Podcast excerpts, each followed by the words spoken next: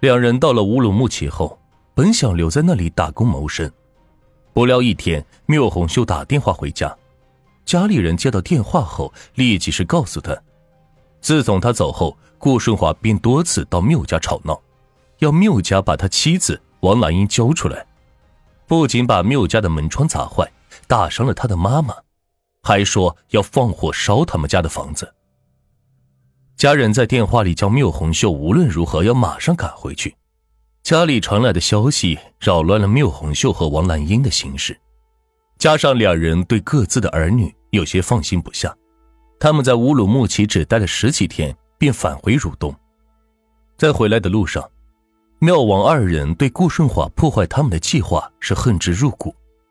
缪红秀恶狠狠地说：“我非要把这块心病除了不可，我和顾顺华。”必须有个人不存在。王兰英对此是表示默认。二零零五年二月初，缪红秀和王兰英回到家中，因为此时已经临近春节，顾顺华不再外出打工，缪王二人只得是收敛许多，表面上是很少接触。这么一来，顾顺华以为事情已经是平息。妻子和缪红秀之间的畸形恋，也许是一时好奇干出的荒唐事。现在人既然回来了，就说明他们已经有所悔悟。因此，春节前后的十多天里，顾顺华不仅没有责备王兰英，还对她是恩爱有加，并说过一段时间给她买辆踏板摩托车，方便她外出逛街。二月十四日是大年初六。顾顺华回上海的建筑工地打工，临行前，他写了张留言条贴在卧室的墙上：“兰英，儿子，你们好，我走了，你们要自己保重。我出去打工是为了这个家，挣钱养活你们。你们放心，我每月寄给你们三百元生活费。望你王兰英自重自爱自强，一个深深爱你的人，华。”从这个留言中可以看出，顾顺华对妻子的一片深情。然而，顾顺华前脚刚走，缪红秀便登堂入室，一见面就搂着王兰英说：“老婆，这些天我想死你了。”接着，两个人大白天就迫不及待的同床共枕，厮混到了一起。顾顺华的存在让缪红秀一天都难以忍受。他开始着手策划把他灭掉。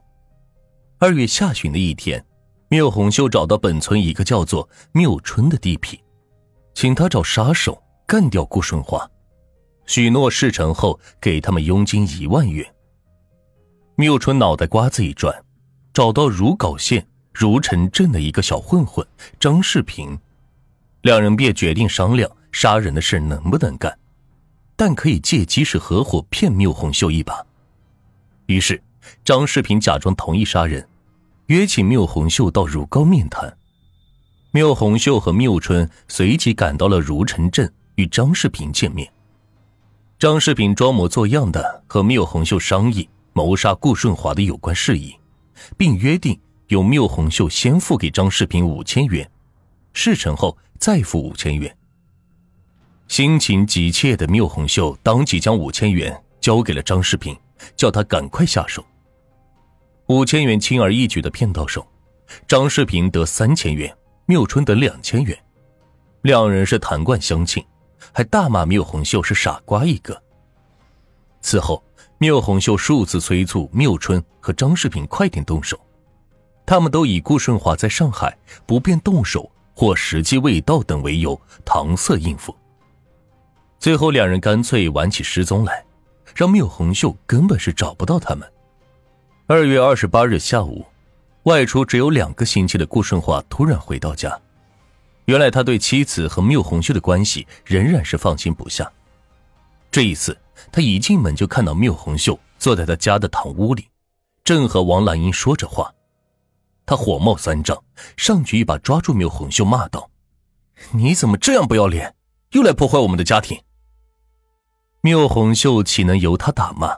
顺手揪住他的头发，两人是扭打成一团，直到打闹声是惊动了隔壁的邻居，人们赶来劝架，双方才慢慢松手。顾顺华这次动手打人，并没有捉奸在床抓到现行，这让王兰英有了反戈一把的把柄。她在家里是又哭又闹，说自己跟缪红秀现在只是要好的姐妹，再也没有做对不起她的事情。顾顺华不该不问青红皂白，上来就打人家。他要顾顺华到缪红秀家赔礼道歉，否则就跟他没完。这个家一天也不会安宁。三月一日，在王兰英一再催促下，顾顺华来到缪红秀家，向缪红秀及其父母是赔礼道歉，并邀请缪红秀当天晚上到他家吃饭，化解矛盾。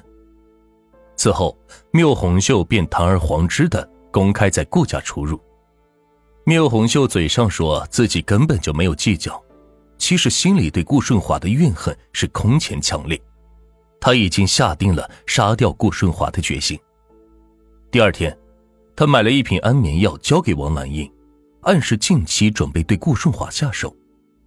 王兰英表示同意，但有一个要求：别让他太痛苦，要让他静静的死去。三月四日中午，顾顺华有点头疼发热，躺在家里休息。缪红秀顿时觉得机会来了，他对王兰英说。去倒杯茶给你家顺华喝，感冒了要多喝茶。边说是边眨眼示意。王兰一听了，立即是领会了缪红秀的意思，将事先碾成粉末的安眠药是放进茶水里，端给顾顺华喝下。顾顺华喝了不久就睡下了。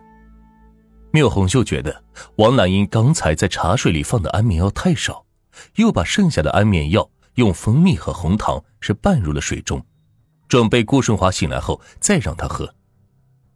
两个小时后，顾顺华醒了，迷迷糊糊的坐在床边，说到镇上去给王兰英买摩托车。王兰英走过去摸了摸他的头，说：“你还在发烧，哪里也别去。”说完，端来了加了药的糖水让他喝下，但顾顺华只喝了一口就不想再喝了。缪红秀见状，假惺惺的说：“我去买点退烧药来。”说罢，就到不远处的药店，是买了六粒退烧胶囊，同时又买了瓶安眠药，迅速把药片碾成粉末，装到胶囊里。此后不久，两人又是端水，又是拿药，殷勤的服侍了顾顺华吃了三粒加药的胶囊。顾顺华很快便神情恍惚，昏昏欲睡。跟王兰英说了最后一句话：“我明天又要去上海了，我是爱你的。”他一边说，一边还鬼使神差的将自己脖子上的一条金项链是拿下来，戴到了王兰英的脖子上。见到顾顺华沉沉的睡去，缪红秀将王兰英打发出去买菜，自己就在顾家一堆放杂物的房间里是挖了个坑。将正在打着呼噜酣睡的顾顺华是拖进了坑里，残忍的用土掩埋并踩实。王兰英买菜回来后，缪红秀告诉他，自己已经将顾顺华干掉，现在埋在地下。王兰英吓得腿一软，差点是跌倒。缪红秀连忙是把他拉起来说：“这怕什么呢？有我呢。”当天晚上。